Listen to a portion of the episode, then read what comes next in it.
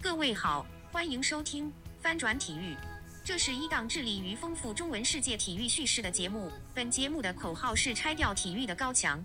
本节目每月两更，欢迎发邮件至本节目邮箱，节目记录里有地址，给我提供反馈。我是猎人，希望各位一切都好。节目开始前有两件事要提一下，第一是六月至七月，中国区苹果用户在播客软件上搜索不到许多独立中文播客。虽然情况已经解除，但是苹果播客平台的中立性令人怀疑。以后新节目也会上传到喜马拉雅上，但也推荐各位使用官网链接订阅收听。第二是我在这次节目里做了一些尝试，包括现在的希瑞播报以及转场音乐，希望得到大家的反馈。本期节目是我的女性系列第二期，与比特咖啡的主播奶昔阳和我的好朋友小鱼一起探讨了女性健身与训练的注意点和经验。我们的训练经历各不相同，希望大家喜欢本期节目，也欢迎以邮件的方式进行反馈。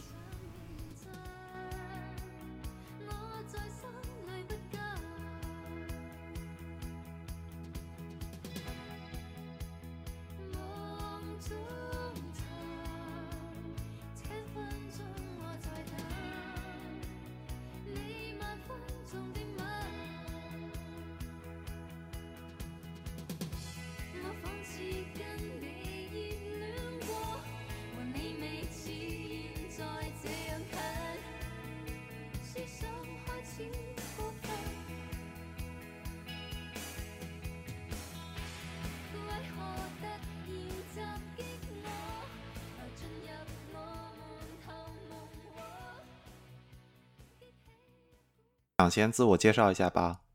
Hello，大家好，我是 Milkshake 杨，是 Bad Coffee 的主播。然后我是一个曾经减去过，就是两次减去过二十公斤脂肪的人，所以这次很高兴能够来到翻转体育和呃小鱼和华伦讨论一下关于女性健身这方面的话题。那小鱼，嗨，大家好，我是小鱼，坐标美国纽约。我是华伦的中学同学，也是华伦的好朋友，嗯，同时也是一名健身爱好者。今天很高兴可以做客翻转体育，和奶昔昂还有华伦一起聊一聊健身这个话题。OK，嗯，我觉得你们俩可以从自己的训练经历开始讲起。刚才奶昔昂已经讲到自己有减二十公斤的经历了，那从奶昔昂开始吧。嗯，可以，就是这这个训练经历，或者说，我觉得“训练”这个词，呃，是你接触运动，或者是你热爱运动之后后期的一个感受。然后，我从一开始的时候是一个就是是青春期发胖的一个人，而且这种肥胖就一直持续到大学，然后到呃目前为止，我是。刚才华恩就是介绍了一下，说减减减去过一个，其实我是减去过两个二十公斤，就是在一年之一年，我我去美国那段时间又反弹回来，因为美国的各种饮食，各种 对，就是我的两个二十公斤，两个二十斤吧，是在同一个健身房去把它完成的，所以我现在对那个健身房都是有着一个就很。每次去那边就感觉和美国人很多美国人周末会去教堂那种感觉一样，一个对我来说很神圣的地方。然后就说到最一开始的时候，为什么会去开始做这个减脂？当时一开始的目的其实并没有说我想减肥，只是，嗯、那个时候读博就是一个人的时间太多了，然后怎么样去利用自己独处的时间，然后顺便去就是。那个时候也比较兴起那种读书啊，什么什么跑步啊这种东西，然后自己只试试看。就我昨天翻了一下，有一个 app 叫 Nike Run Club，是不是？我不知道你们有没有用，但是上面显示我第一次跑步的那个记录是二零一三年，二零一三年的八月份。那个时候我第一次跑步只能跑个三公里就很累了，然后配速也非常慢。然后直到看到可能十月份、十二月份能跑下来第一个五公里，嗯，我大概花了四十多分钟，然后昨天就是昨天早上我晨跑了一下，那个五公里我花了大概三十一分钟，呃，这个十分钟的一个时间差，我觉得就说明了一个我从一三年到现在一个运动的过程。呃，第一段就是开始在那个一个大的氛围下开始，而且自己有独处的时间，开始慢慢的跑步。然后跑步之后就会呃想去健身房去看一看，因为外界的环境的影响，比如说南京的夏天特别热，南京的冬天特别冷，呃，就会去学校旁边的健身房去运动。运动了之后，嗯，等一下，嗯我打断一下，你刚刚有讲你为什么开始跑步吗？呃，因为跑步是一个在学校、大学操场就可以完成的，这个没有什么呃不需要场地，然后不需要同伴，你自己去跑。那你为什么没？有选游泳或者别的项目呢？嗯，因为我自己以前在中学的时候我受过伤，嗯，哦我的左膝盖半月板有伤，所以我知道可能跑步是一个非常显而易见的 option，但是我觉得对于受过伤或者对于体重大的人来说，也许不是最好的选择。哎，那我跟你有不一样的看法，我觉得游泳不是一个很好的减肥的方式。嗯，对，因为游游泳，会游完会很饿，就很累哎。对对，这点跟我想的一样。就我我可以忍受跑完步之后，其实跑完步之后，你只想补充点水，补充点水果就 OK 了。但是你去游泳完，那个整个饥饿是一种缺乏碳水，就是那种精致碳水的那种感觉。你想吃那个，对，我觉得这会缺氧啊什么的，呃，对对对，会想吃这个。嗯，就是由于体体内的热和外界的凉，它之间的交换，让你整个人处于一个其实很消耗你的体力，但是你又想立刻补充进来，这个就很难。就是其实就像华伦说的，跑步并不能减肥。我一开始的目的也不是减肥，一开始目的就想，既然就是我读博了，然后因为我是住一个人住，然后很多自己的时间，那我去跑操场跑跑步，然后跑步的同时，其实我想着这个实验怎么做呢？就是这样一个时间，然后运动着就会，运动了就会去健身房，因为场地就是下雨的这种，呃，影响外界环境因素去健身房。去健身房之后，就会慢慢的开始，呃，自己尝试那些器械，尝试一些，嗯，私教这种。我就想知道这个私教到底有没有用，然后它到底能不能帮助我达到一些目标，比如说减肥的这种目标。呃，就事实上证明，啊，对，那个时候是会有的。就是既然都去了健身房，觉得是不是应该从体型上做出一些改变？然后当时也是处于一个呃，也也有一些其他原因，希望自己变得就是更 attractive，就是对于很直接的目目目目的吧。然后就是跑步确实不能减脂，但是从我这里来看，我觉得请一个私教，然后你只要跟着他的跟着他的强度和他的饮食的方式去练，是完全可以做到的。所以我的第一个十公斤就是那么减下来的，呃，就是在一个私教的帮助之下，然后当然还有我自己在饮食上的控制，然后当时的强度非常大，我觉得一般人很难去坚持。就是我一周会跟私教练三天，那个三天就是会有一个小时的，呃，高很高强度的训练，训练之后我会做一个一个小时的有氧，这是一星期一、星期三和星期六，然后二四和天周日我会自己来做一个一个小时左右的有氧，然后有氧的强度是一直在增加的。那真的恢复的过来吗？基本上每天都在练。对，只有周五一天是休息的，然后甚至说周五一那一天那个那个时间点，我都不知道自己该做什么，就是养成这样一个习惯。然后这个就牵扯到了下面可能我们要聊的一个话题，就是训练遇到的一个困难吧。对于女生来说，生理期是一个呃避不开的话题，就在聊体育的时候。然后那样强度的训练确实会导致生理期的一些变化，我觉得这个可以下面再说。呃，我想这个应该是我减脂的第二阶段。其实我三个月就减掉二十斤脂，天赋型减脂选手，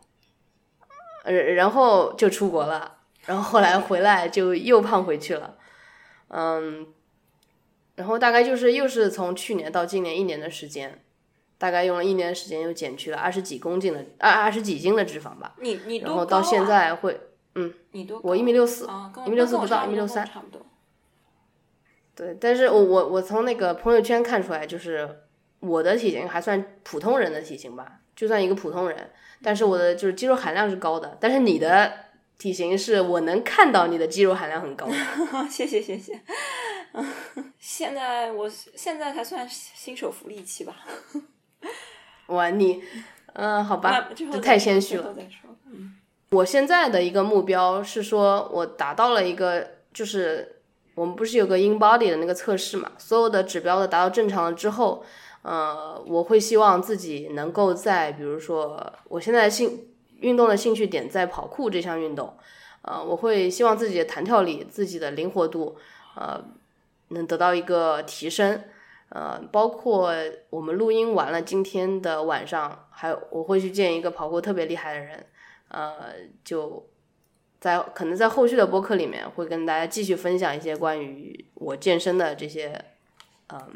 东西吧。这大概基本上是我的一个整体的，大概从一三年到现在五年的经历。那你播客后面会单独再录跟健身相关的吗？呃，会，但是我我播客可能是我从跑酷当中的一些感悟，或者说我运动当中的一些感悟，到一些，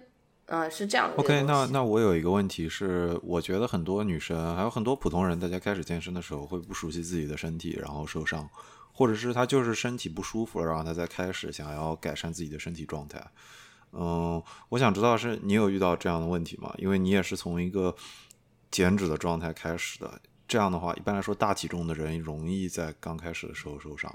嗯，或者你是因为有教练带，所以避开了这个误区吗？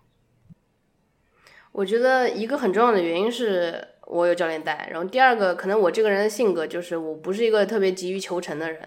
呃，如果我今天只能跑三公里，我不会我不会跑三点五公里。然后这是第二点，然后第三点就是，其实我小时候在我父亲的带领下，我是一个特别对健身是呃不是对体育是一个比较擅长的人，就是小学就是从可能上小学到初中吧这个阶段，就是每天回去我第一件事并不是做作业，一般我父亲会带我去打一个三十分钟到四十分钟羽毛球，然后再去打一个半个小时的篮球，因为我们家就住在学校，是一个高高中一个学校里面，所以这些场地都有。然后我爸也非常乐于带我去做这些运动，就是他给我的这种运动的陪伴，会让我就是身体素质非常好，在就是小学的时候，然后那你后来为什么没有继续练下去呢？呃，然后也是因为我爸，这是一个非常，他是一个呃，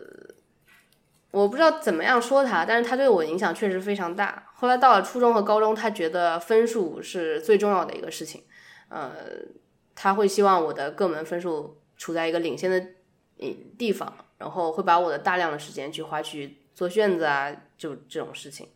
然后就缺乏锻炼，然后他可能也觉得女生青春期的时候肥胖一点是，反正后面会减回来嘛，他差，不多是这真的吗种？想法。我怎么觉得身边很多女生遇到的情况都是家长跟他们说：“你不要吃啦，你要瘦，你不要再吃了，你会胖的。”这样的情况很多。啊啊，对这个，对我我同意。然后而且女生会对自己有这方面的要求，对吧？很多女生会有青春期会怕自己肥胖，但是我好像可能就是说会觉得这些外在的东西似乎没有内在的一些东西重要。我这个人可能是这么来想问题的，所以就真的是完全不太在乎这个形象是什么样的。对，就那个那个 OK，时间那段。小鱼你开始讲讲你的训练经历吧。嗯，我觉得还挺有意思的，因为我嗯觉得我跟奶香、奶香完也不是完全反过来吧，就至少从小时候这个来看，就我小时候是那种就是完全就是一心学习，然后因为加上小时候哮喘，所以跑步这种什么，就我稍微跑就会哮喘什么的。现在现在好了，就哦小时候特对啊，我记得我中学刚遇到你的时候，你就说你哮喘，然后跑不了步什么的。对，然后就属于小时候最讨厌的事情就是跑步啊，然后游泳课也不愿意去上。然后我小时候特别瘦，就是就是很难长胖的那种。呃，但是后来可能就是因为也青春期啊、发育啊什么的，就是慢慢呃身体素质也变好，也就是变成正常人了吧，就也没有哮喘什么的。然后之后上大学以后也是，可能也是因为去美国吧，然后我也是吃垃圾食品，就大尤其是大三的时候，就天天天天晚上，呃，我男朋友开车，我们俩天天晚上就去吃肯德基或者哎 Popeye，就去吃炸鸡。然后我大概真的吗？你们对，嗯因为他不是大三的时候转学过来嘛，然后转学过来以后，他就是有车，可这是你们吃炸鸡的理由吗？呃，我就是想吃啊，就是很好吃。对，然后啊，我我就对，然后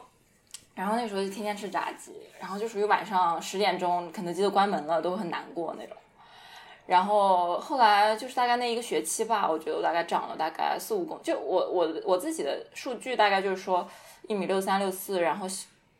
初中的时候，初中时候应该就是四十三公斤这样吧。哇，然后但。但是后来后来就是大学的时候最重的时候五十五公斤，呃，这其实还好，但是因为我骨架很小，我骨架很小，所以我嗯。呃五十五公斤的话其实是很肉的，就是华伦，我不不知道你还记不记得，就是我北京那个暑假的时候，你还说我说我我还挺胖的，也不是说我胖，就是说我哇，我你可以选择性忘掉我说这话吗？呃，就 anyways，就是那个时候确实肉肉还蛮多的，然后主要是因为主要是什么，就自己，嗯嗯，明白明白，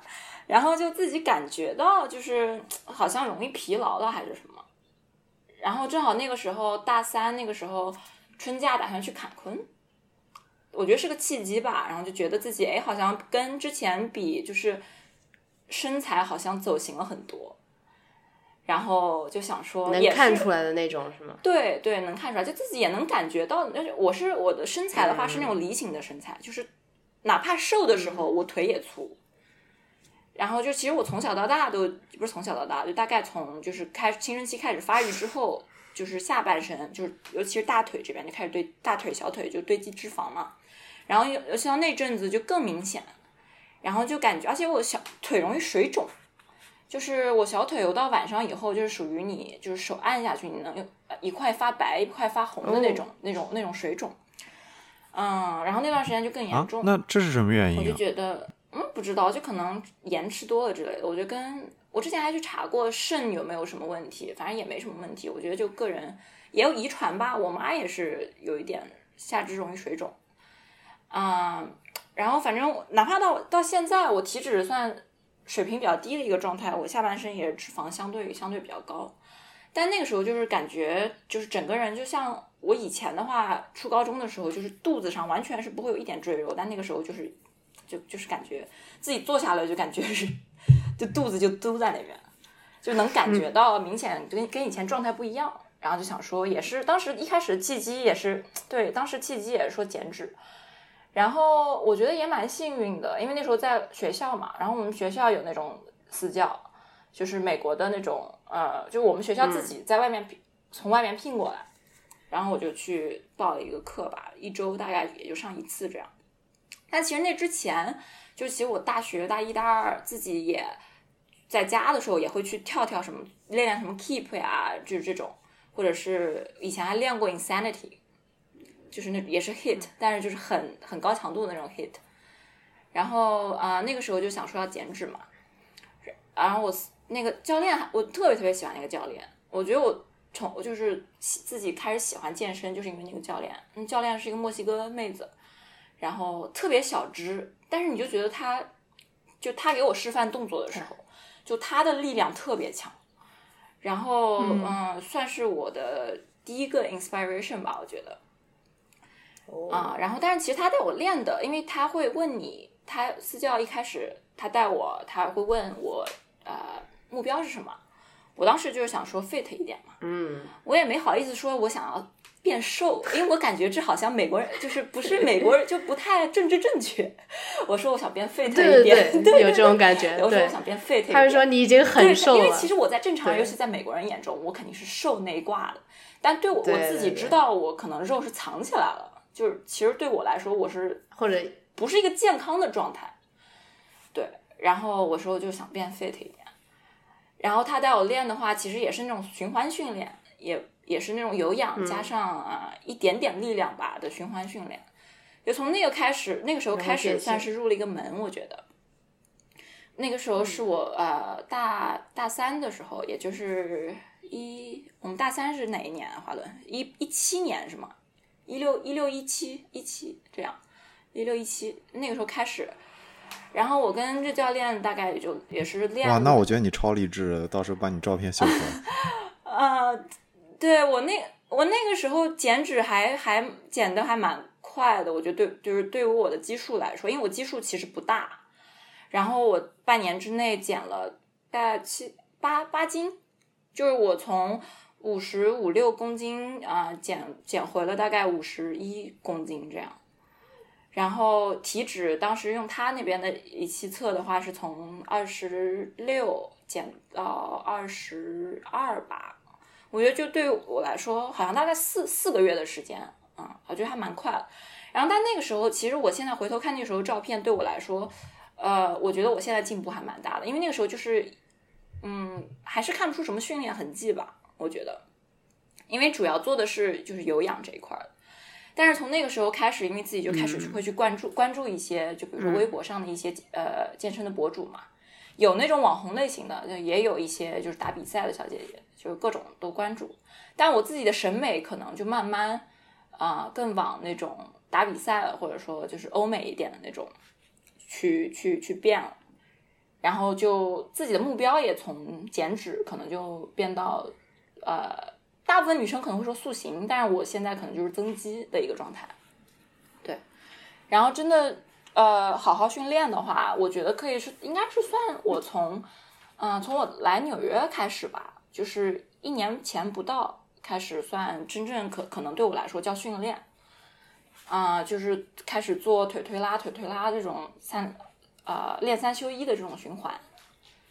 可能是一年不到，就最近一年不到这样。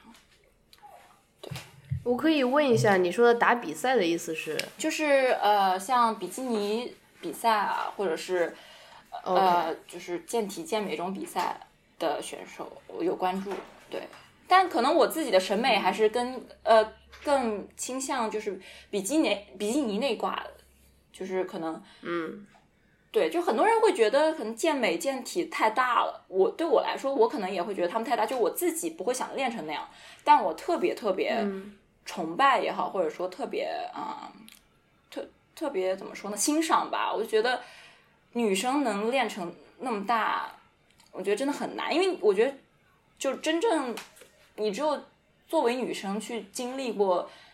一个比较系统的力量训练，你才能感受到就是就是他们背后有付出多少努力。因为女生和男生的身体激素水平不一样嘛，我们产生就是对对酮高素这个特别少，然后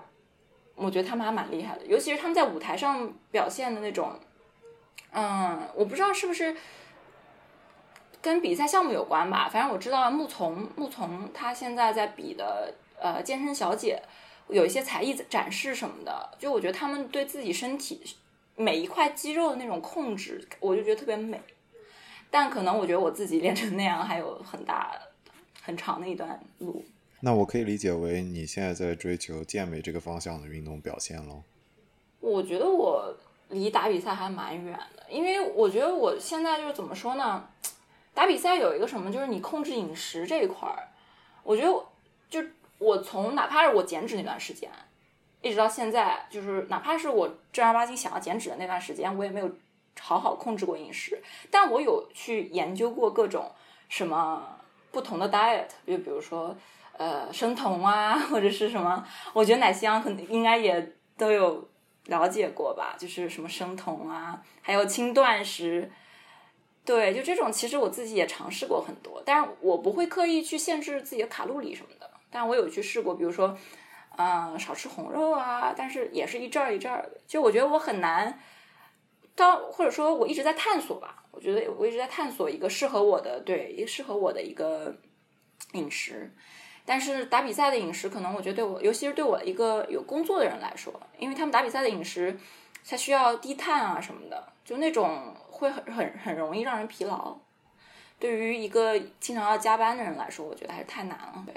但是我觉得你虽然哪怕不去打比赛，但是你向他们看齐嘛，也是一种进步的方法吧。我其实特别崇拜像你们跑步的，人，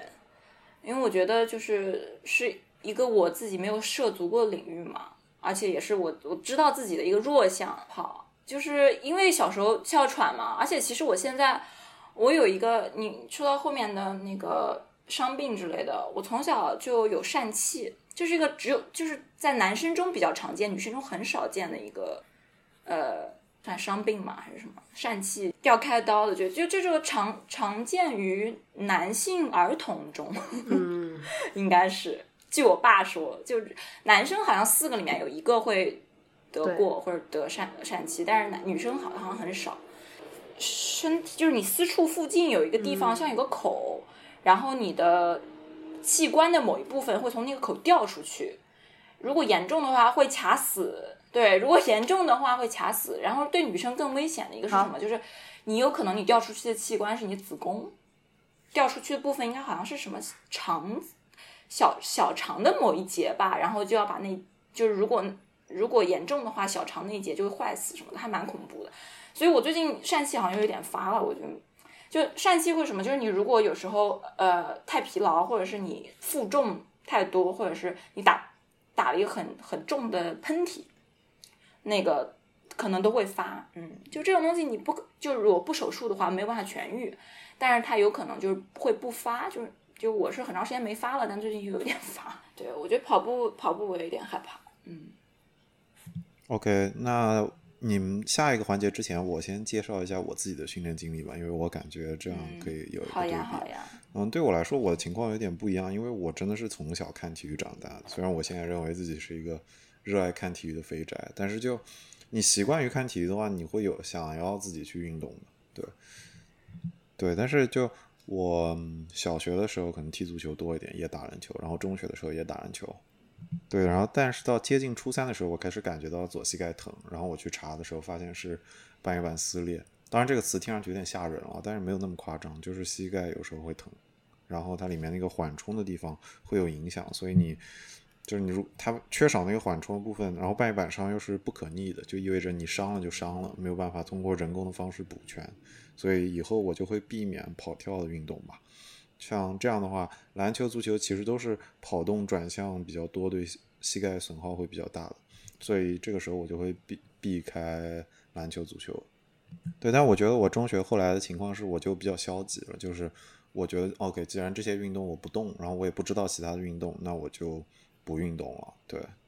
然后我觉得后来的一个转变，应该就是来美国了以后吧。就是因为我还是一个热爱体育的人，我可能自己不做运动，但我真的非常热爱观看各种各样的运动。然后来美国之后，就是你爱运动的人，你跟别人聊天，然后你聊到的话题就是，嗯，我喜欢，比如说，就是你你接触的就是爱运动的这群人。然后我知道你们俩应该理解这一点，就是按照美国人的标准，他们普通人的那个运动的量。按照就是拿到中国来看的话，也像是一个运动爱好者一样，也像是一个爱健身的人一样。所以普通人的基准都这么高，那在美国人中的运动迷，那很多人直接就是运动员出身，那他们就更加善于运动，或者更加把这个当做生活的一部分。那我也会在这儿接触了更好的运动医学，接触了健身的常识之后，我觉得，嗯，那我自己也应该对自己负责一点。对，然后我后来是在大一下。还是大二下，我一下记不太清楚。但是就我是喜欢给自己设一个像里程碑一样目标，然后我当时给自己定的就是我要跑一个全马，嗯，然后从那儿开始，我有了这个目标之后，我才开始制定计划，说我要怎么怎么做。然后当时我就是用 ASICS 的那个软件，现在他们好像改版了，就当时有软件，就我设好说，嗯，我到这一年的某个时间点，我要跑全马，然后我要。配速是多少？然后他会给你定一个计划，说你这些日子该怎么分配训练量。对，后来那个全马就在休斯顿跑，当时小鱼还看到了。对我见证了，见证了你，你很厉害了。那天还下雨的。对对对，下雨这一段特别好玩，我正好可以讲一下。就是当时是什么情况呢？就是因为我实际上在去跑之前一两个月，因为各种各样事情，我就停训了。所以我去跑的时候，我的本身的状态就不是很好。我当时就在想，我自己能不能跑完。然后十五公里的时候，休斯顿突然开始下大雨，是倾盆大雨，真的是所有人都就是被彻底淋湿了。就是你，你真的就是在大雨中跑，这个时候我给我心里就已经造成很大的影响了。我当时就用我的想法，就是你被浇了个透心凉，浇成落汤鸡，然后你心里也不知道能不能跑完。然后非常有意思的是，大概在十五公里跟二十公里之间的时候，当时那段是在休斯顿的城中，然后跑过的一个酒吧，然后酒吧里面当时有人就在路边站着的时候，他递递给我一杯啤酒，然后我真的喝了。这其实是一个非常非常糟糕的决定，因为你喝啤酒之后，你整个人就有点晕。对我当时还有一个问题是，我跑之前我觉得我不一定能跑完，那我当时觉得，那那不管怎么样，跑到三十多公里应该是没问题，因为我训练的时候跑过这么多。那但是喝完啤酒的时候，我真的开始打退堂鼓了。对，但后来运气比较好的一件事是，快到二十公里的时候雨停了，然后开始出太阳了，所以这个时候天气转暖了。然后那个时候我很累的时候，在二十一公里的时候，有一有一家甜品店的老板，然后他们拿了一盒刚做好的 donuts，然后我就拿了一个就是甜甜圈，拿了一个热乎的甜甜圈吃完。当时拿到那个热乎的时候，真的很感动，然后吃下去一下就有力量了。然后就又坚持这样一路跑，对，就这样。后来跑到三十七、三十八公里的时候，然后我真的，我觉得剩下的路我就是走完的，因为就到那个点的时候，我的情况是我的脚面疼了，就是你那个量积累到一个点，就是你的脚面受不了，然后身体也整个人就是处于靠意志力的阶段，的确是的，但是。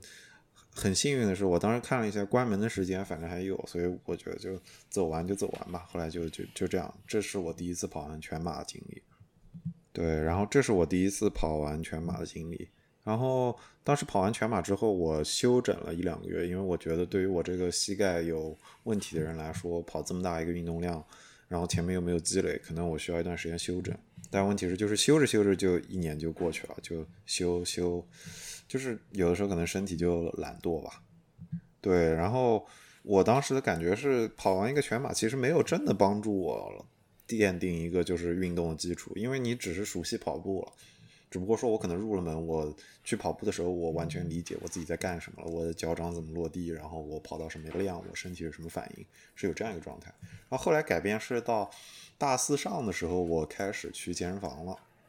对我当时应该是看了哔哩哔哩上很多健身 UP 主的做力量视频，然后我当时想去练，对，然后就是就是主我是直奔力量去的，我不知道耿穗你有没有见过，我有一件衣服是上面写着纯杠铃健身，就是我们只用杠铃。没有，没对，但是这一段虽然说可能看起来很单调，我每次去就是做三大项，就是做硬拉、深蹲跟卧推，但是我觉得就像前面马拉松一样，就是他给我在力量训练方面打了一个好的基础，就是你知道这几个最基本、最重要的动作，嗯，你知道该怎么做，就像跑步一样，你知道该怎么做之后，你可以以此为基础打一个计划，很粗暴，很直接粗暴。对，然后我这一年开始练柔术，这个也是我看格斗比赛看的多了，然后开始想练。但这一年可能遇到的问题，一个是就是柔术馆的话，你要适应柔术馆的日程，所以安排不是完全自由的，你要去上课。然后还有一点就是，在柔术上已经花了时间之后，还要不要再同时额外再去健身房训练自己的身体？因为有的时候你的身体可能想要调整成柔术需要的那个需求，但是额外去花一个时间的话。健身房一般跟柔术馆也不在一起，这样的话你还要奔波，实际上在中途会浪费很多时间，所以这点是我这一年平衡里面的一个问题。对，然后我这个时候，我现在，而且我现在如果去健身的话，我实际上更多的，比如说我会用平衡球用的很多。对，就平衡球有一个什么好处，就是它几乎能模拟一个人下位，比如说。柔术的话，你在上位，然后下位有一个人跟你对抗，这样一个动作，而且它非常非常需要核心，它是讲究平衡的，而且它有非常多很有创意的动作吧。对，就甚至我喜欢平衡球，会做一些，比如说以前一开始的时候，你会做在平衡球上用双膝跪起来，然后后来转变成就是在不仅能跪在球上让自己稳定住，然后可以做动作。后来我在抱着药球在做动作，当然这个就有点夸张了，但是嗯，对，现在我的想法就是。这个一路看过来，我应该没有你们俩计划那么严格或者那么严格执行。我的特点一直都是，我既然我要健身，我就先设一个大目标，然后我为了到它之后，我给自己回头打了一点底子，嗯。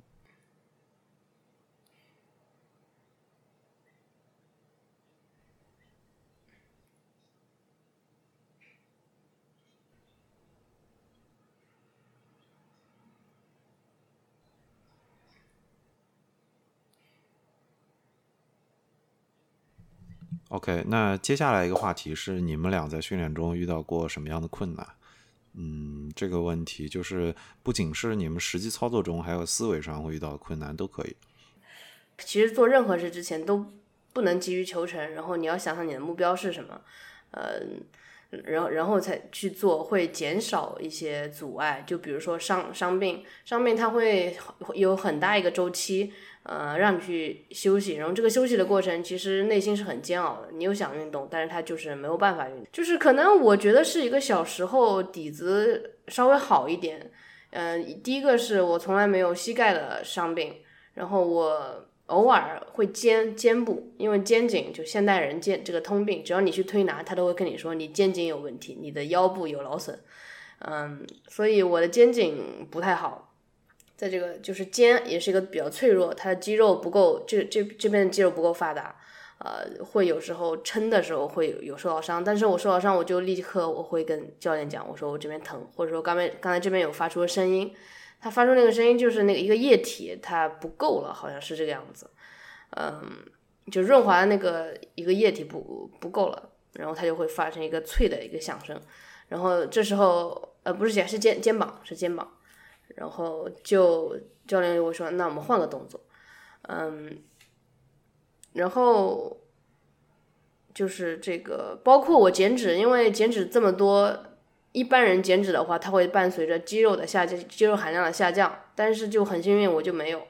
呃，我从一开始的那个体重到后来这个到现在的体重，我的肌肉的公斤数都是基本上没有变的。所以这是一个特别我觉得幸运的事情吧。嗯，因为减脂的时候，大部分时候你你因为靠这个卡路里的这个叫。这这怎么说？卡就是你摄入了卡卡啊，对对，这个东西就是正常的情况下，你的肌肉肯定是有很大的损耗的，但是我就是没有，所以这个方面就我是认为是小时候的底子比较好所造成的这样一个一个幸运的事情，嗯。可能对我来说比较困难的，就像我说，我一直在有私练呃私教在练着，所以是私教这个东西就是很费钱。然后，它呃国内已经比国外好很多了，呃，然后南像南京，我们学校附近的这个私教也也比这个，比如说上海你请一个私教也好很多，但是它它依然是这样。但是我是这样想的，你说一个东西贵，或者说或者说啊，你说你没钱的时候，其实是一个你怎么分配钱的问题，嗯。就是像我，我是一个不太买衣服的人，或者说衣服特呃，就衣服好不好看，对我，就我对它没有什么特别大的感觉，所以说这是一个分配钱的问题，然后会把更多的钱会投资在这个呃健康啊，呃健身这个方面，呃也包括我定期的会做一个额外的嗯对身体的体检，会。花很多时间去分别去，比如说，呃，这家医院的眼科比较好，我就会去做一个眼科的体检。然后这家医院的，比如说超声设备是最新的，会去做是做一下这个 B 超检查一下，因为女女，就是因为女女生还有这个乳腺癌的问题，对吧？嗯，而且这个脂肪含量是和乳腺癌是一个一个正比的关系。就是你脂肪含量大的时候，它这个乳腺癌的发发病率会大起来。呃，因为我哥哥是一个医生，然后他会跟我说，那那以前我就会跟他说，我来生理期之前，嗯，这个会胸口会特别疼，他说你还是减点脂吧。然后后来到现在会真的是就是没有什么特别大的疼痛，疼痛感会降了很多。然后再说这个，就刚才说到还是分配钱的问题嘛，就会把钱更多的分配在健身和去医院 体检这个事情上。嗯，哇，对，这只是我一个一个个人的癖好这样子。然后还有一个困难吧，困难就是说生理期前，我是一个受到生理期前精神状态特别差。然后那个期间，我能感觉到自己的一个 depression，就是很。很焦虑的一个状态，呃，包括后来去美国，因为那边的工作压力很大，然后呃会有 stress eating，这种事情发生。然后美国的这些垃圾食品都是很就是 family size，就是一买就是感觉一大包一桶是国对对对这种，嗯、就会会忍不住就是哇，真的吗？就可是甚至一个我感觉很多身边很多人实际上提的都是回国之后国内的营养成分表，它但标的是这个事情真的回到国内内会缓不解很多，方便啊然后国内国内的蔬菜水果像黄瓜这种很容易能买到，嗯，就美国的食物，不管是什么嗯类型的食物，它永远只要超市里卖，它都会给你贴 nutrition facts，就是营养成分表，它会告诉你脂肪、蛋白质、重相关的微量元素。你是说呃蛋白质的含量还是什么我刚才没有太听懂饱和脂肪、不饱和脂肪怎么占比？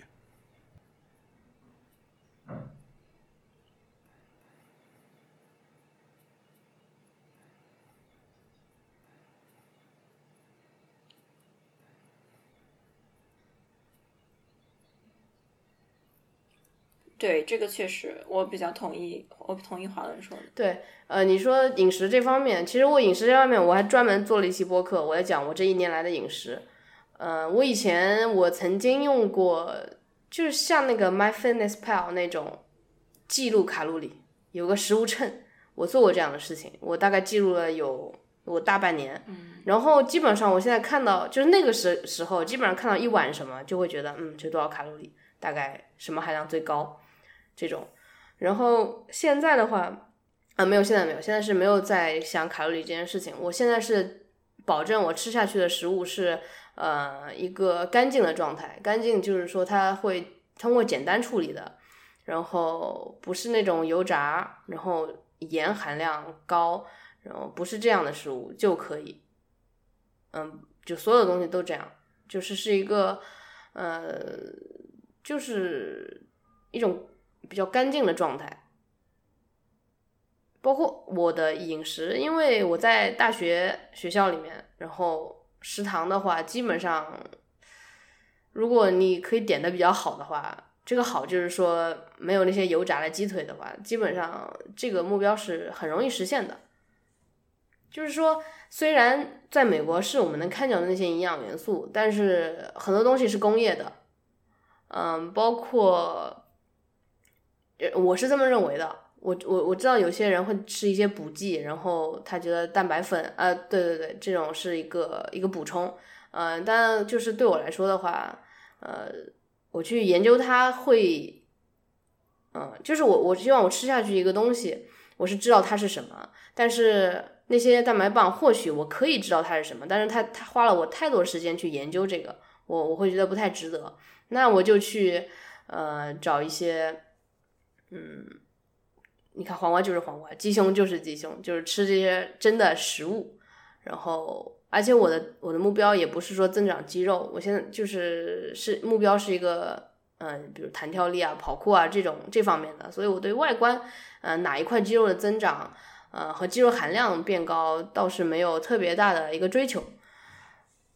嗯，对我是诶，我就是跟华伦一样，运动其实也是我的一个生活方式。嗯，包括我在外面，有的时候我对我这一点我非常同意，就呃，是最近经常去上上海玩，然后早上的时候，我是个早早起比较早的人，然后会去买早点晨跑，或者就是以跑走着走着方式去跑会一跑这个城市，觉得那个环境就特别适合晨跑，就会跑起来。我相信，甚至国外有就这样一个状态我自己还是比较沉浸其中的就是怎么说呢？就跟骑自行车什么都有不一样的感觉，就是就好比你看电影的时候，它拉胶片的那个速度会影响你看这个电影的观感，所以跑步的感觉也是很独特的。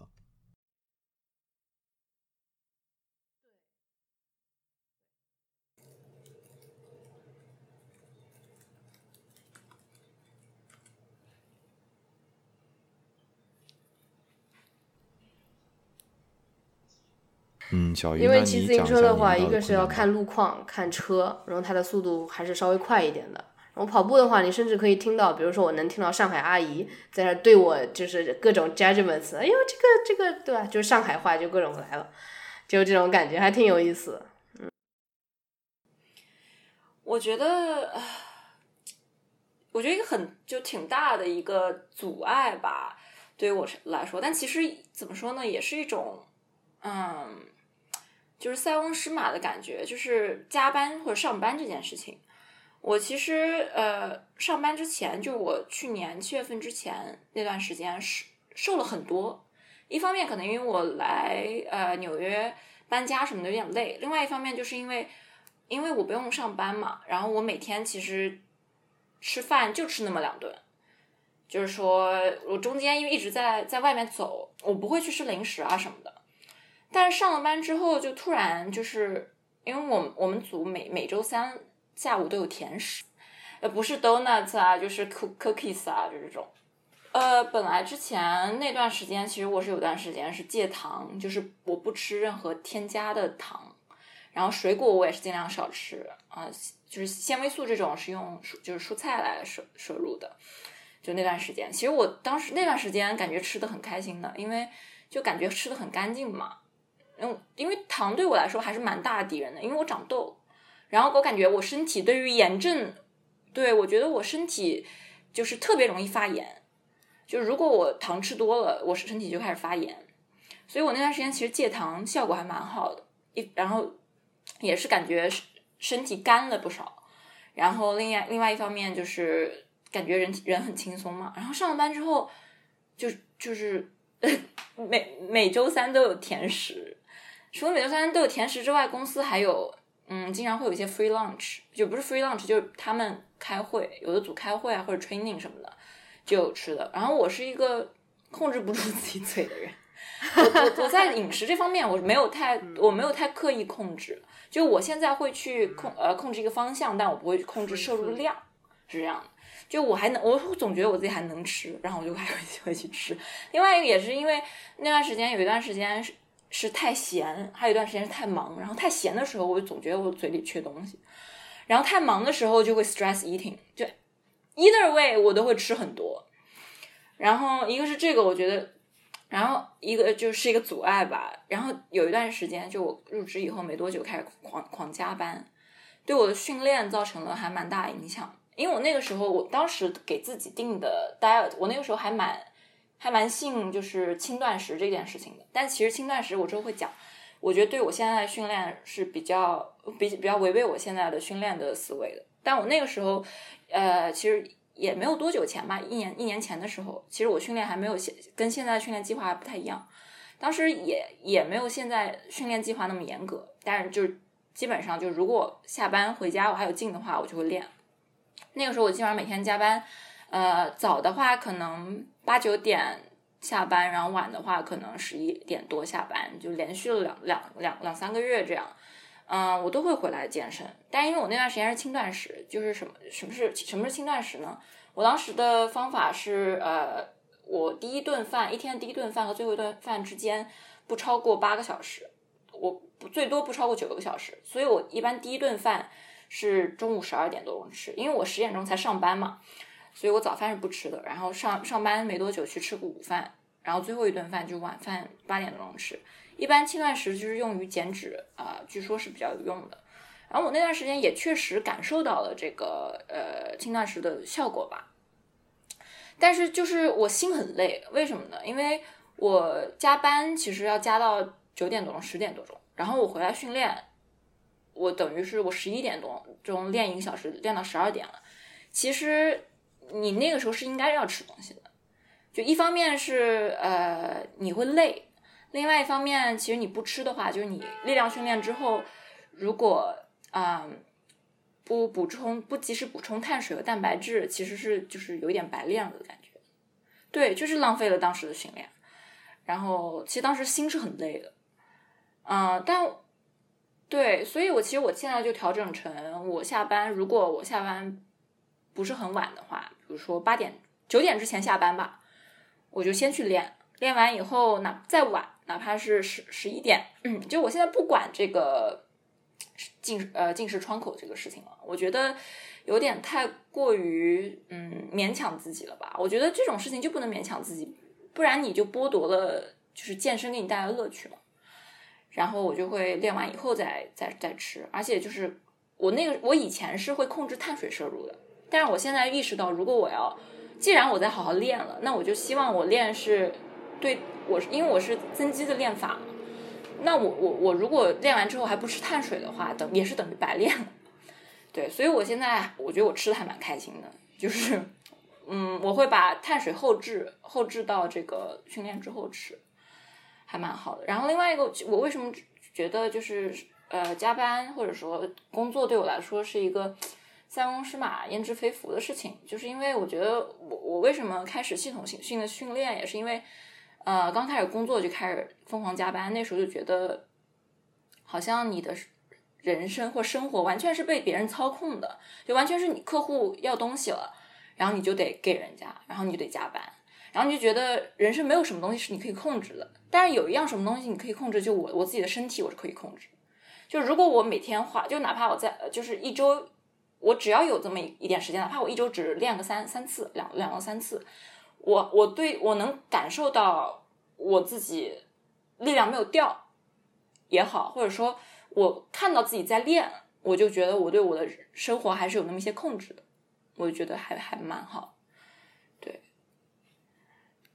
嗯，所以我觉得加班对我来说是一个啊、算是一个阻碍吧，但是我觉得也从中找到了一个动力，是是这样。另外一个，嗯，平台期，呃，就没什没什么意思，我觉得其实，但是啊、我我觉得有一个可以提吧，增呃就是就减脂不呃减脂不减肌这件事情，我觉得我还蛮羡慕奶昔羊减就是减脂不减肌的，因为但其实减脂不减肌也确实是有一定的方法，就是奶昔羊可能是没有特地的去呃去去寻找这么一个方法，也做到了不减肌。对啊，就是减减脂的时候，你这个我是我我的碳水的摄入是这样的，就是如果当天我要跟跟教练进行练的话，我必须要吃一些白白米，就是精致碳水，要不然这个运动表现就提高不了。所以练的那那两天是会吃白饭的，然后但是剩下来的我可能就会用红薯啊、用紫薯、用胡萝卜这些来替代它。然后有时候也会去，就是其实，在南京，你要真的找一个真的真的全麦面包很难找。然后，但是现在找到了，它只是价格贵一点，就在新街口，大概在哪里啊？在那个金轮那边，金轮新天地那边，靠近那块的地方有一个，不是有一个叫呃 Real Bread 一家咖啡店啊，对，就刚开的，还不错。那你你怎么知道它就是确实全麦的？你能吃出来还是？吃起来对，就是，嗯、呃，一个是它的，还有它的粗糙感，它不能吃太多，吃太多上颚会掉皮的那种感觉，就是一个它的法棍也是很啊，对，很硬的那种，那种其实也不会吃太多，这样也是一个呃减少这个控制一个控制的方法吧。我想问一下，正好讲到这个，我就想说，奶香，你当时减脂就是减减了那么多脂肪，但是没有掉肌肉，你当时也还也还是在有在跟私教练对吧？你们分对练、练的是什么内容？是以力量训练为主，还是说是那种循环训练、有氧为为主，还是什么？什么样的嗯、练？其实我也是一个比较观察教练，他给我每天就哪些菜单的这些这个人，就是就是想着，既然就花了钱去请他来帮我，我的我就是想看看他到底是怎么来呃给我设置这些东西的。他一开始最开始的时候，只能说简简单的做一些力量，嗯嗯，因为可能关节的灵活度不够，呃肌肉不够，经常要其他的来借力，这个是很不好的一个现象。对然后到中期，可能他就会让我做一些就是间歇，而且是很短的那种，呃，算是有氧多一点，但是也带着嗯、对对对对，高强度的是一个循也有也有循环，其实也有那种嗯 CrossFit，CrossFit，嗯，但是会很是是 low level 的，没有那么高高阶。然后到后面到后面的时候，呃，会越来这个强度越来越大。然后，嗯包括到目前为止的话，我其实已经换了一个教练。然后这个教练在和那个教练交接的时候，他有交代我一些交代我的一些一些什么指标啊，或者说我的练习的习惯。然后后来到现在的话，基本上就像应该是跟你类似的，开始往增肌的方向发展。但是我有跟他讲说，我是希望有可以对跑酷这方面多做一些、呃训练的那种，所以呃，有一个有有一种训练叫，反正就是不平衡的那种训练，就是就好像是这样，呃，是嗯，单腿深蹲是一种，然后还有一个就是你左右，比如说做弓箭步，你左右的力量是不不一样的力，的，对，嗯，就是比如说左边你拉个十磅的壶铃，右边你拉的是二十磅的壶铃，但是你还要像弓箭步那样平稳的，就是走走二十步、嗯这种，它会练你核心一个稳定性，啊然后两边的配比不一样，会练这种东西。还挺有意思的。哦，这个我正好有这个问题，就是因为我以前左膝盖受过伤嘛，所以那段时间就会下意识的用右边用的更多，用右腿啊或者这样。那长期以往的这样的话，我的左右不平衡的问题就非常严重，所以我现在包括我练柔术啊什么的，我都要面临这个问题，我自己要调整，我左右两边的感觉不一样。对，嗯，对我刚问原因，就是因为其实呃，减脂不减肌，它我觉得主要一个核心是什么？就是说，因为减脂的核心的话，就是热量赤字嘛。那热量赤字会带来的一个后果就是，呃，你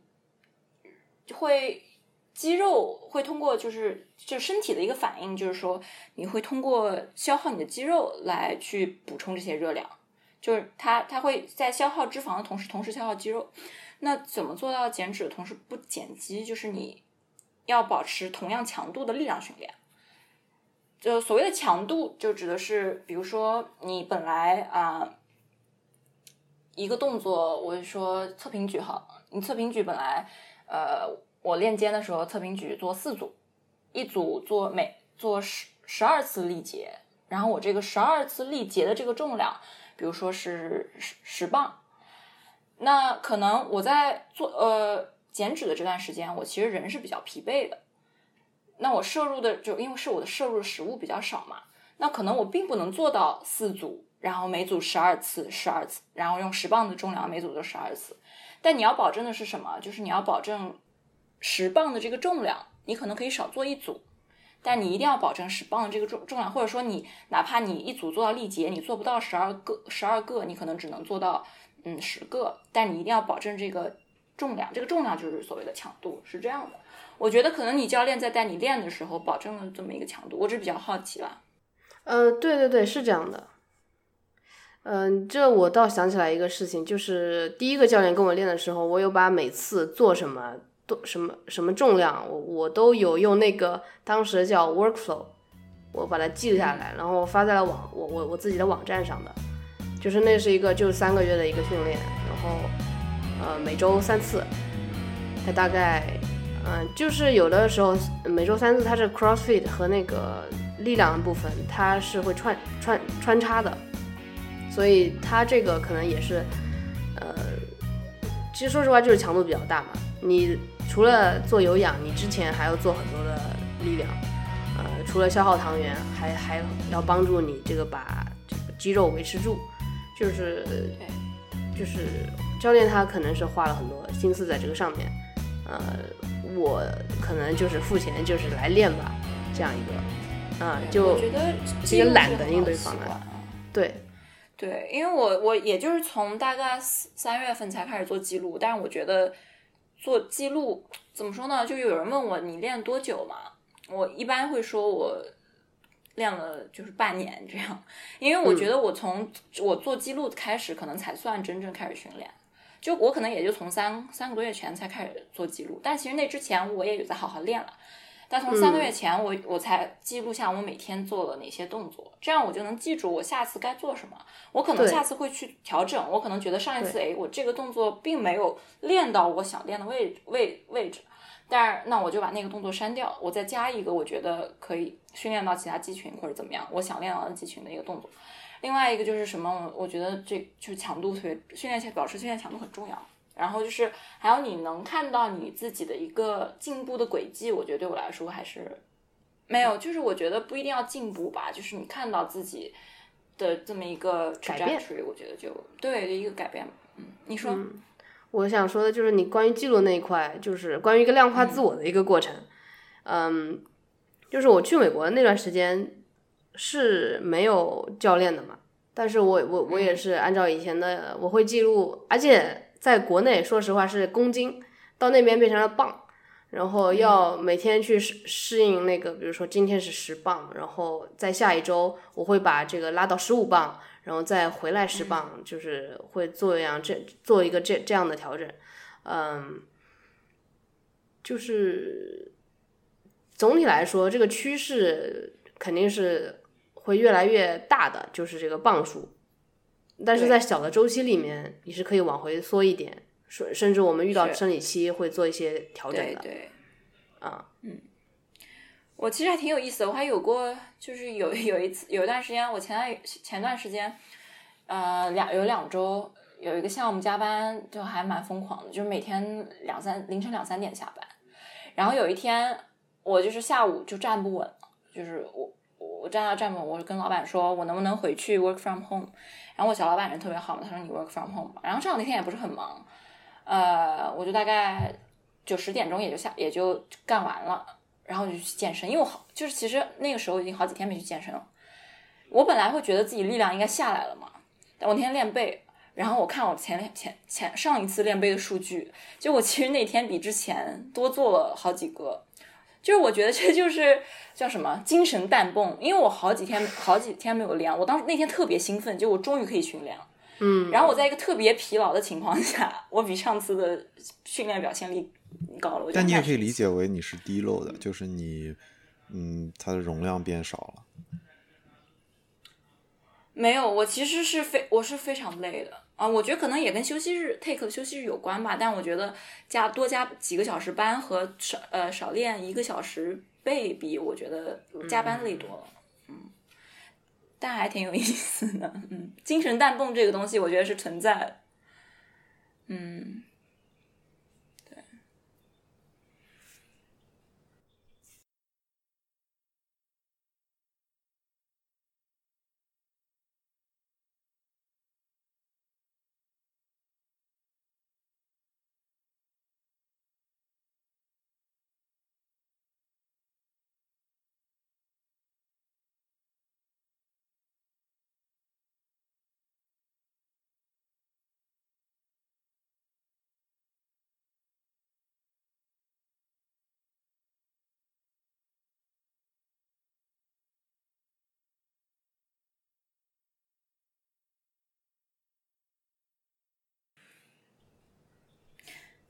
OK，那这边我其实想下一个问题，我再多提一个问题，就是你们俩在训练的时候，现在回头看，觉得以前犯过最大的错误是什么？或者你觉得浪费了你最多时间、最应该避免的错误是什么？嗯，还是奶香开始吧。嗯，我我倒是觉得我可能遇到的错误倒不多，我只是想，如果今天有一个人健身的话，我会跟他说，你不能急于求成，这是最重要的一件事情。然后其次就是你的目标是什么，就这两个问题，如果想清楚的话，你就可以列一个计划，然后按部就班的去练。呃，然后有些人就是，比如说，比如像我这种饮食，我这种去健身房的次数，就是博物志的主播，比如说婉莹，他就会觉得我是一个特别特别自律的人，就是，嗯，这个事情就是可能自律被人放大了，呃，我有时候不太去，不太想说我要去靠精神，然后来使我的去去健身房，对，我可能只是就是想去健身房就去，然后不要跟我说这个有多么困难的事情，然后呃，可能对我有困难的事情是其他方面的事情，呃，这可能对我来说，我就是每天去，或者说不去我还很难受呢，这跟自律就关系不大，啊、是这样的，不要有太多的精神负担，觉得去健身就是自律这种感觉。我我觉得这个特别有意思，对，就是说你自律这件事，因为我从来不觉得自己是一个自律的人，我觉得我特别不自律。但是有一句话说，当自律成为一种习惯，我觉得这句话挺有意思的，因为我觉得健身对我来说不是一个自律的一个事情，对我来说就是一种习惯。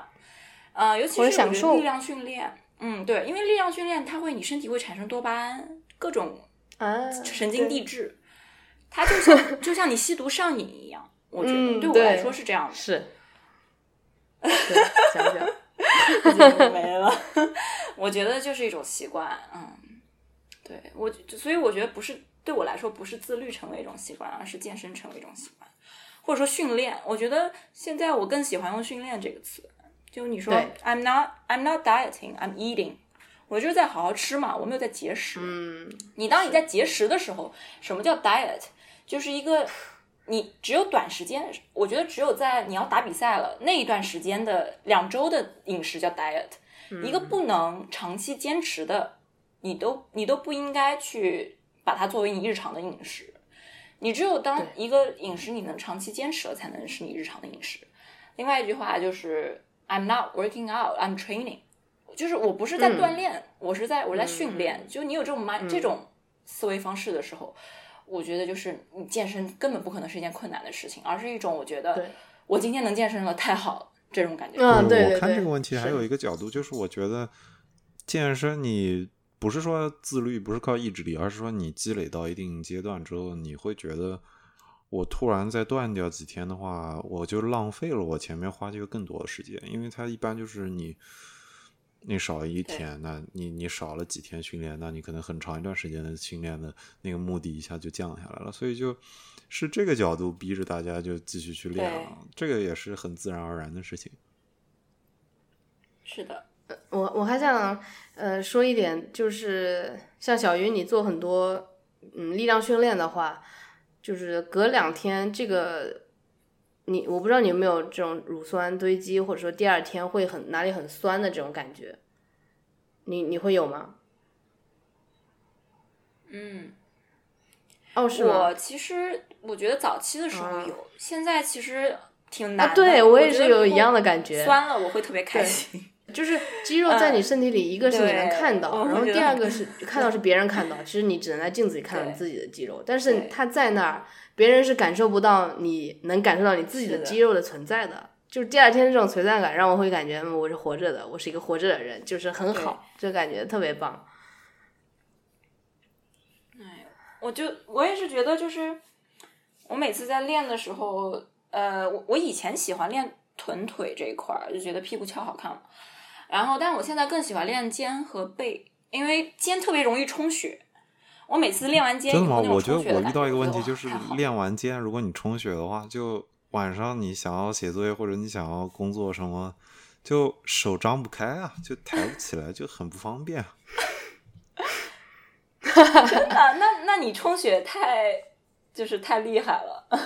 可能我还没有到那个境界。嗯，而且我不用写作业。他说的就是伏案吧？嗯 我还好哎，就我觉得没有，可能我们充血没有那么那么嗯明显吧。我就是视觉上的充血，可能是嗯就关于练背的话，我我前几天还就刚好发了一个微博，我说练背就背部的肌肉是新手很难练到，他没有这个感受，他不知道背部在哪里发力。是的，但是我有一个小的技巧分享给大家的，就是你要想象你的就是手臂，手臂的延伸是有一个翅膀在后面，你只是用这个翅膀在发力，这种会很能帮到我。对我我我我跟你一样，就是嗯，我先把这个说完了，就是一开始会大肌群会感受到乳酸堆积，嗯会感到它的存在，就是臀腿这一边，但是就是这个上半年。我渐渐能感觉到，就是像背部，我知道该怎么发力了，哪一块肌肉我应该怎么用它，会靠一种想象的感觉，就是想象说我要关注在这一块肌肉，然后我要让它发力，就这种专注对。会让我感觉还不错啊。那你刚才想说什么的？就其实现就是嗯讲到练背这一块儿啊，我现在想想，呃，我就是哪怕去年八九月那个时候都没都不算是在已经在训练的，哪怕入门，我觉得我都没入，因为那个时候我练背也是找不到感觉，所以我觉得可能如果比我现在我我现在想，如果别人问我训练多久，我可能真得说半年，因为我觉得那个时候我跟我一个、呃练得很好的一个朋友在哥大健身房，然后他、就是我让他带我练背嘛，我当时就真的是找不到感觉，他让我用背阔发力，我都找不到背阔在哪儿。嗯，但是现在我就是随时我都可以展背，你知道吗？啊，就是很酷我。就感觉随时都能把背架起来那种感觉，对对对，而且就是背就可以，就就是我觉得就还蛮漂亮的那种感觉。嗯，你你会有什么小技巧吗？就什么？我啊是想的那个我觉得嗯，展背还是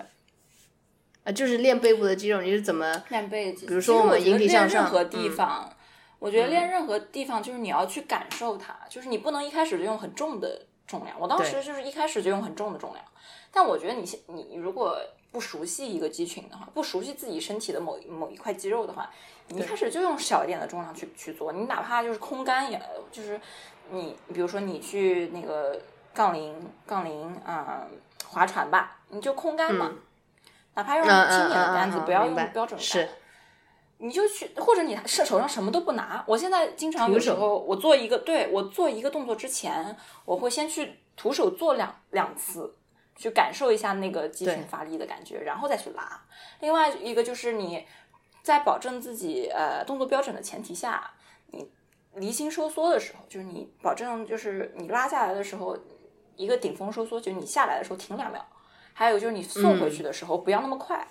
慢慢的，我觉得比比较重要，对不对，就是去感受自己身体的肌肉。嗯，对，关于背的话，我有一个诀窍，实际上是因为我现在不是练柔术多嘛，然后我看格斗多，所以我现在早上起来就是 让身体清醒的时候会做到一些动作的时候，其中有一个就我会做空击嘛，首先就是 shadow boxing，就是你格斗里面你像做一个像打空气这个感觉，就是做动作，然后中间有一个动作是向后肘击，你可以用手臂比划一下，就你假设在你背你背后面这个位置有一个人，然后或者他头的位置在这儿，你想要肘击狠狠的打到他，这个动作使劲儿，不管你是左边还是右边，你都是不可能绕开背的，所以这是对我来说现在印象找这个背部发力一个非常好用的动作。嗯，对，OK，那关于以前健身的时候犯过的错，你们俩还有没有要补充的吗？我觉得有一个小的吧，就是我想说，就是健身先健脑这件事情。呃，因为我觉得我是我大部分的时候做任何事情，如果我觉得我喜欢它，我就会去嗯研究它的理论，会研究很多，就包括咖啡这种事情。咖啡哦当时哇哦，对，就当当时读咖啡学啊什么的，然后或者是喜欢威士忌，然后就会去，就我就会去钻比较细的东西的一个人。然后，但是我觉得我健身上有一个犯的错，就是当时我就有一段时间有在瞎练，我觉得就是我可能 我一我有有点急于求成吧，就像你说你不急于求成，我那个时候有点急于求成。然后我呃，然后就是假期的时候，就我刚毕业那阵子在南京的时候，在南京时候，然后呃弄了一个那种时间很短的那种健身房的 membership，然后就一天也没什么事嘛，我就待在那儿，我能练两三个小时。其实那个是不应该的，就是你两两三个小时，其实你你能你你你那个时候你练，你如果是在好好练的话，你到你一个半小时之后，其实你是没有什么力气了，就是你之后的时间都是浪费掉了。我觉得那个时候那是算一个小错误吧，但是能反映到的是什么？就是我觉得如果想要好好做一件事情，不管是健身也好，还是什么也好，是是先要把它的一个大的框架、大的系统要弄清楚。就是你怎增肌的方，你如果想增肌的话，你应该有什么样的饮食啊？你如果想减脂的话，应该有什么样的饮食？然后，但是现在很多人就是健身的时候，他没有在没有在自己在 actively 的思考，就是都是网上，因为网上有很多嗯不同的这个怎么说？现在有很多不同的平台，你哪怕快手、抖音上都有很多所谓的什么 健身网红带着你，嗯，但很多人就是很跟风嘛。但我觉得这个是要避免的，就还是说自己自己自己要去去，我觉得就是活到老学到老吧。嗯，或者说从这些资讯里面选出对自己有用的。对对对对，就我觉得只有你再去，对我觉得你只有在自己懂他的时候，你才知道是什么人的话应该听。嗯，关于这一点，我有一个建议，可能能给，就是我觉得理解这件事是一个 demystify 的过程，就是去神秘化的事情。就是对于不健身的人来说，可能之前你的想法是世界上有健身的人跟不健身的人啊，健身这件事好可怕，就是要做这么这么这么，你会被他吓到，这是一个非理性的情绪。但更多的是你要去理解的是，你把它想办法 数字化，或者想办法理性化，就是这件事就是你的几大身体的元素，然后你的体重，然后你想要达到什么样的目标，你肌肉量是多少，这些都是可以量化的。所以你把它当做你平时在做的工作或者是你的学科的话，一下子你就能理解，它不是一个宗教性就是神秘的东西，它就是一个简简单单的，你按照计划做就到位就行了。OK，那这边犯过错，呃，分享完的话，下面你们可以讲一下你们训练里遇到过一个有意思的故事。嗯，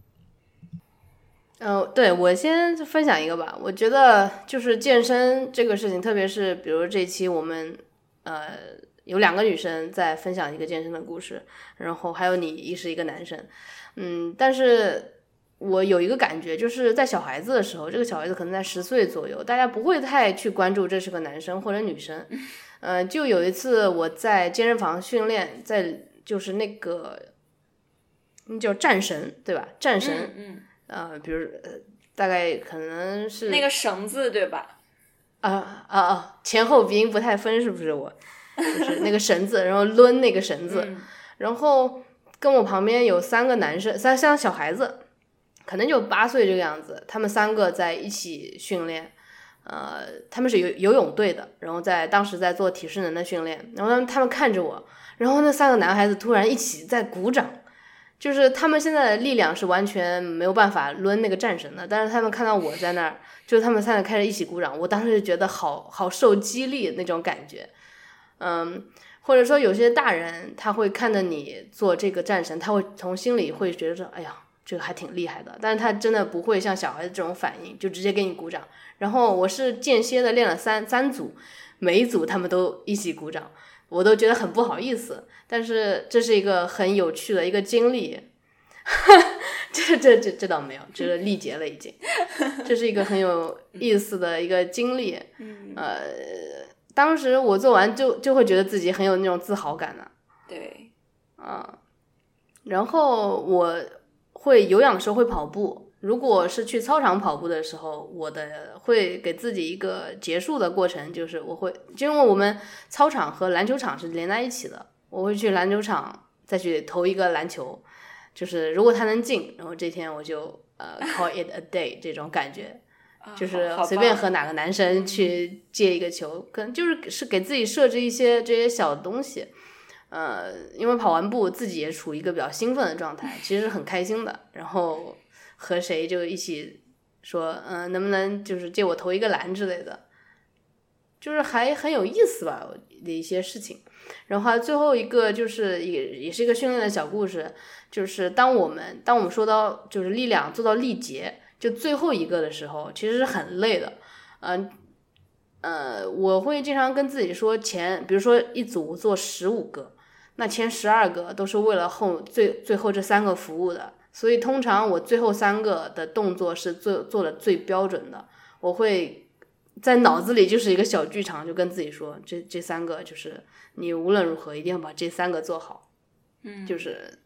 这样的。其实那是那个是一种专门的训练方法，而且就是是哦，真的很有效，对对，对于就是增肌这块很有效，因为就是你如果最后三个你去。嗯，放慢它，然后最后顶峰收缩收缩两三秒的话，其实是非常好的一个一个习惯。但我做不到，因为我一般是递做，对我一般是做重量递增嘛，然后我又想保证一下那个容量的话，啊，每次我最后三个都是最不标准的。但是我就是会在最后一组以后，就因为我重量是递增的嘛，我最后一组以后，我再把它插回插销，插回原来的呃那个重量。就第一组的重量，或者甚至比第一组还轻的重量，我再去拉拉个四五个，那四五个我是会做，就是就是标准。对，然后而且离心收缩和顶峰收缩做到就是最佳的一个状态的时候，我觉得那才是我把一个动作呃。一组动作对训练用杠铃做大重量的动作，你做深蹲、卧推还是硬拉都有，也有一个类似就是力竭组，就是比如说你原来拉三个片，然后你把它放掉，对一个片，或者你就是我有过一个算法，我平时坚持就是你做成你最大组的百分之八十的重量，然后你做，然后力竭，对。OK，那接下来做就进入推荐的这个环节，这是我节目里面的一个固定的环节，就是我希望嘉宾推荐一个，不管它是不是一个存在的事物，或者是一种状态，或者你觉得一个想法，就是你可以跟这个节目相关，或者你也可以认为就是听众可以用得上用得上这个建议的。但是我一般都会推荐一个比较实际的东西啦，嗯，然后你们开始吧。我倒是想分享的一个概念，就是说，呃，要接受一个变化着的自己，然后也要去 push 自己去变化。呃，就是我是一个很少拍照的人，就然后最近，比如有别人给我拍照，我会看照片上的自己，我都会觉得，哎，就是不认识这个人，就是正面反面都会觉得不太认识这个人。就包括我昨天和就是十年的这个大学同学见面，然后他们说我的一些改变，然后我在跟他们相处的时候的一些变化，我我是能感觉到的。然后这种变化，我觉得要去接受它，甚至我会希望去推动这个变化的发生。嗯、我不能说它有什么好处，但是会觉得很多东西对我来说是新鲜的，然后对这个世界始终抱有一种好奇心，是一个特别对我来说是特别好的东西。OK，小鱼呢，你来。我觉得我可能对女性健身这一块儿还有挺多想说的吧。嗯，就一个是对，我觉得一个一个是呃生理期这个，我个人是就是有有很多人会问嘛，就是生理期的时候要就尤其是我是针对力量训练这一块儿，就是生理期要不要健身，或者说你低体脂会不会影响生理期？我那天我有一次特别生气，我有一次发了一张自己的我健身的照片到朋友圈，然后我有一个还算比较熟的一个朋友吧，但是是个中年男性了，三 三十三十大几，嗯，一个一个一个朋友，一个朋友，一个是一个是个是个南外学长，啊，挺熟的，他就，而且他他是而且他是生物博士，他来了一句，他说你体他说你体脂这么低还来大姨妈吗？然后我觉得哦。这句话不是一个生物博士应该说出来的话，就是是这样，我呃之前在看木从，木从就是呃中国的一个呃。将，他应该算什么 Pro FB？是他是不是 FBB Pro？好像是，好像不是 FBB Pro，他好像，嗯，我不太确定啊，但是反正是很厉害、很厉害的一个一个女神吧，女神级别的人物。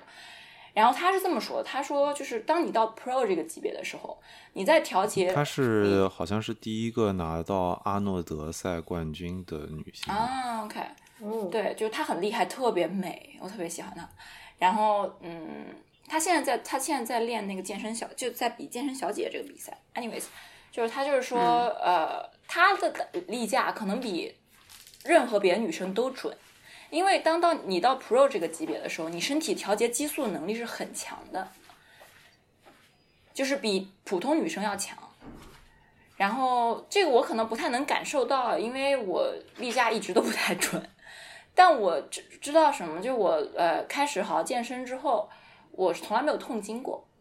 这个是我感受到的。嗯啊、这是一点。另外一个就是他说什么，这个我也不确定你是不是一定是对的。他说，呃，生生理期准不准，跟你的体脂，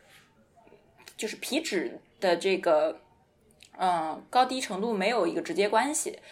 它跟你呃你的这个呃是说什么？跟你的体重，就是如果你特别轻的话，你你是有很有可能，你是有可能，就是跟你瘦体重有关系的。就是他他们的都是瘦体重，其实是都比较重的。就是他们虽然体脂很低，但是他的他们的瘦体重很很高，就他们的肌肉肌肉呃很多。但有些女生是那种就是很瘦，体脂也低，那种女生是很容易呃例假不来的痛经，然后并且例假不准。是这是这是木这是木从的说法了。我觉得应该就是他说，就是当你当你呃到 Pro 这个级别的时候，你你我觉得他说这个是呃你身体调节激素的能力水平会比别人强，这个我可能我是比较相信的，因为他是他就是说自己他就是很准，三十天三十天准时来啊。然后但我是会很生气啦，就别人看到一个女生健身，居然第一个想法是你例假来来的准不准，我就觉得我排卵期关你什么事啊？对吧？我自己都不担心，对这是一点啊、嗯另外一个就是还有，我觉得呃，其其实我觉得真就是健身的男生反而是很尊重女性的，就是对，对，我也有这种感觉。梦阳嘛，嗯，我们一个同学，他练的真的很，就是我有时候呃，比如说练背啊什么的，我感觉自己练挺好的，我还会拍一下自己的就是摆 pose，然后拍一张发给他。然后他还他有一次，他有一次就是他一般来说会夸我嘛，他有一次就夸我，夸得我非常开心。他就很谦虚嘛，他说没有没有，就是他就很很很严肃的跟我说，他说你这样说我会不好意思的，我们之间就是互相学习。就是我觉得就还蛮感动的，嗯就是你一个你肉眼就能感觉到他比我多练好几年的人，他把你放在一个水平面在看的，因为他就是他就是从他虽然我们都就是健身爱好者啦，也没有谁是运动员，但我觉得就是一个这种运动员精神吧，就是一个运动员对另外一个运动员的这种嗯，尊重。嗯尊重。对对，哎，就是你说的那个生理期的那个事情，我我也想想分享。就是其实之前说我三个月呃有疯狂的练，然后在饮食上注意减，就是减少碳水的摄入。我确实呃是就是在生理期是发生一些变化的。这个变化是说这个量会少很多，然后这个时间会缩短。呃，因我是一个就是在练之前是不痛经，然后规很规律的人，然后包括现在也是不痛经，很规律，就是那个急速的减脂，对对，急速的减我脂，这是我真实体验，会对会让你去那个叫什么，就是它它急速的减脂是不会很少好的但是它不是说对对对不来，就是对于对他们来说是对，是是的，是的，这个也是一点，就是长对他们来说是长期保持一个比嗯较低的体脂的状态，对他们来说是没有任何问题的。对，因为他们激素水平一直就是那样的了。但是很多人会比如说通过少节食啊，或者是就是突然低碳，这个身体是接受不了，而且女生就不能避免吃，就是你呃，就是你不能说我就是不吃脂肪，我只吃没有皮的鸡胸肉，我什么什么脂肪都不吃，这是不可以啊、嗯也不能完全不吃碳水。对对对，这个确实是的。对，就是说你要让身体去逐渐适应一个过程，然后让它慢慢的恢复到一个很好的水平，或者说到一个对极限，你不能一下子就过去，一下子你就就是你越过一条线之后，你的身体就会觉得你是哪出了毛病了，我就开始做一些呃我觉得这一点其他的提提的还蛮好。嗯，这期我要给建议的话，那就是我觉得女性都应该尝试一下力量训练，就它真的对对你的训练有非常好补充，非常好而且就你接触过力量训练之后，你理解了它的好处之后，你是不可能再放下它了，就是它真的让你的训练计划有效率了很多，而且你嗯真的一下就明白了以前的各种各样的困扰。就让自己强壮一些，不应该是而且就是它对力量训练对于减脂来说非常重要，因为你你的肌肉是要消耗消耗能量的。然后，如果你有一定的肌肉水平，肌肉就是你的肌肉含量有一定的较高的水平的话，你的基础代谢是会比别人要高的。就你可以吃更多的好吃的，也不会那么饿。对，嗯 OK，那我就顺势推荐一下《力量训练基础》吧。这本书我不知道你们俩有没有听过，挺有名的，应该可以在豆瓣上搜一下，分数很高。然后这本书的特点就是它基本上教的动作都是力量举，甚至是奥林匹克举重的，嗯，所以听起来可能会有点专业。但我的确就是看了这本书之后好，我去练三大项，去练深蹲、硬拉、卧推，因为嗯，就这本书它真的每个动作它能花六七十页跟你从细节开始讲，所以很多人对这本书的评价也都是说，就我可能锻炼了很久之后，我再回头去看这本书中讲到的细节，我还是能够明白，OK，我这个地方做的不一定完全标准或者完全安全这样。对，然后怎么说呢？就还有一个例子就是。我因为我有一个叔叔，他很早，他八九十年代的时候练健身的，啊、练健美所以就他我回我每以前回家的时候，你知道吧？就是 我小时候挺胖的，那那个很弱鸡这种感觉。但是后来我开始练三大项之后，我有一次回老家，然后我还是跟我叔叔一起去训练。当时我比较欣慰的一点就是，他看我做三大项的动作，就会知道就是不管说每个人的习惯不一样，但是你做的动作让我知道你是理解这个动作，然后你在安全的做这个动作，这一点非常重要。因为我觉得安全性是很多人在做力量训练或者是做运动的时候没有彻底理解的，就是你很多人不理解你准备这个动作的时候，有没有彻底了解它是怎么发力的，它要怎么做，怎么样做才能保证安全？然后就涉及到杠铃的话，这样的话，因为杠铃本身有二十公斤，这就有一点危险，所以，嗯，我想我觉得这本书能够保证你有充足的时间或者有足够多的 detail，让你明白怎么安全的做这个动作，所以我觉得这是挺重要的。对，然后当然这也是建立在你愿意去做力量训练的条件上。还是这句话，就是力量训练是不分男女的，每个人都应该尝试一下力量训练。对，还有一个误区就是什么？好多女生，就之前有也是，就是我某某一天吧发了某一张训练照片，然后有一个朋友呃就过来跟我说，他说你现在练的好好，我说谢谢谢谢，然后他就后来就聊到什么？了之后，呃，他就跟我说健身房有些女的好壮，我不想练成她们那样。嗯，我说其实你想练成他，对，你想练成他们那样很难，就是你呃林黛玉的力量 操着施瓦辛格的心，就好像我想说啊，我不想我我呃什么，我不想不工作还赚马云那么多钱那种感觉，想太多了。对对，就是因为呃女生，我之前讲错，不不是同高素是高同素，口误，就是高，就是因为女生没有，就是很很很少分泌高同素嘛。对，所以就是很难 build 起来那么大的肌肉。嗯，对这一点，我录之前正好跟奶昔还聊到这一点，就是我后面会录一期专门讲一个南非的短跑运动员叫 Caster Semenya，他最近引起了非常大的争议，他在跟国际田联打官司，他们的争议之处就在于。男女的高同水平但是不一样的，一般是三四倍的差距。然后国际田联正好就是通过测高同水平来判断你是男是女的，这看起来是个非常显而易见的问题。但问题就是有的人的身体，他生下来的时候，他的双性人，他的高同水平就是跟男性一样，但是他身体特征就更像女性。所以塞梅亚就是现在就是这个问题。然后国际田联就在纠结要怎么样修改，或者是我该怎么样面对这样一个类型的运动员。嗯，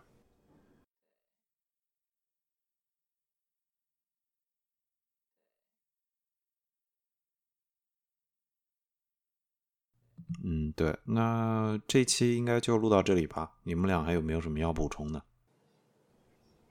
嗯，补充倒没有，倒是有一个邀约，算嘛？嗯，就是也希望和小鱼能够能够再聊一些关于咖啡好呀之类的事情。我其实懂得很少，就我其实懂得很少，就是也也是你之前说你学到咖啡学是吗？对，就有一本精品咖啡学的书，没有，就是有一本书叫《精品咖啡学》，然后因为就是我是当时那个高中的时候，本来呃我坐公交车放学回家下来的那一站有个奶茶店，我老去，然后有一天突然它不见了，变成了一家咖啡馆，然后没办法，我也还是得去，因为我就想喝东西，然后嗯，老板还挺帅的一个小帅哥。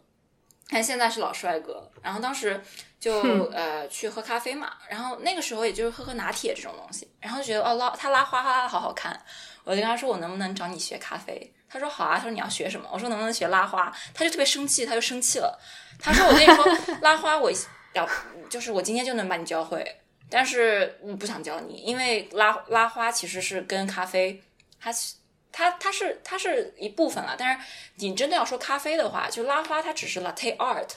它是一种一种跟牛奶和咖啡就牛奶和表演艺术对一种表演艺术，但是其实咖啡的本身根本就不是牛奶嘛，它主角是咖啡，然后他就给我扔了一本精品咖啡学的书让我回去读，然后我就去他店里喝单品咖啡，就去喝就是各种豆子去尝，就从那个时候开始，我发现我自己会喜欢这种很细微的。呃，就是同同同一件东西，但它有细微的区别。比如说，这个豆子它有它为什么我能尝出来它有这个蔓越莓的味道，或者我我发现美洲的豆子就更多的是那种榛果的味道，我觉得好神奇。然后我觉得，哎，对，就是那段时间，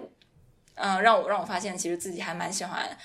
就是如果自己开始喜欢一个东西的话，会去想要去学它更更深层次的东西啊。我当时真的是觉得啊，咖啡真好喝，然后就自己呃买豆子呀什么的，自己自己冲。而且手当时是手冲嘛，就手冲特别难，因为手冲它呃里面有很多变量，就是你水温对，然后水的流速，呃，包括你闷蒸的时间。嗯，你水粉笔什么的，我觉得特别特别好玩儿。对就我觉得这种特别这种水温对这种细微的这种变量，让我觉得很有意思。所以后来包括呃大学的时，就是大三的时候，暑假在上海认识了一群喝威威 whisky 的人，然后开始那个时候喝一点，就是也觉得 whisky 这种东西也很有意思。但是现在因为健身嘛，健身其实不太碰酒精了，嗯，对，对，但是就 那段时间，那段时间觉得哎，whisky 也很有意思，就像很多人喝红酒一样，就是我觉得我觉得可以理解，微妙的对，就是微妙的变化，你就嗯觉得很有意思。嗯，那说明这是一个其实是一个嗯，算是在这方面会敏感一点的人。对，呃，如果是非常粗糙的那种，会感觉不，他觉得咖啡就是苦的，嗯，就很简单的就概，括了。因为我小时候就觉得我不理理解不了咖啡，然后就是从那个时候开始觉得很 shock 到，就觉得哎，一个东西其实它是好喝的，一个世界被打开对对，对，嗯，好，那有机会跟你聊一下咖啡这个事情。嗯好，嗯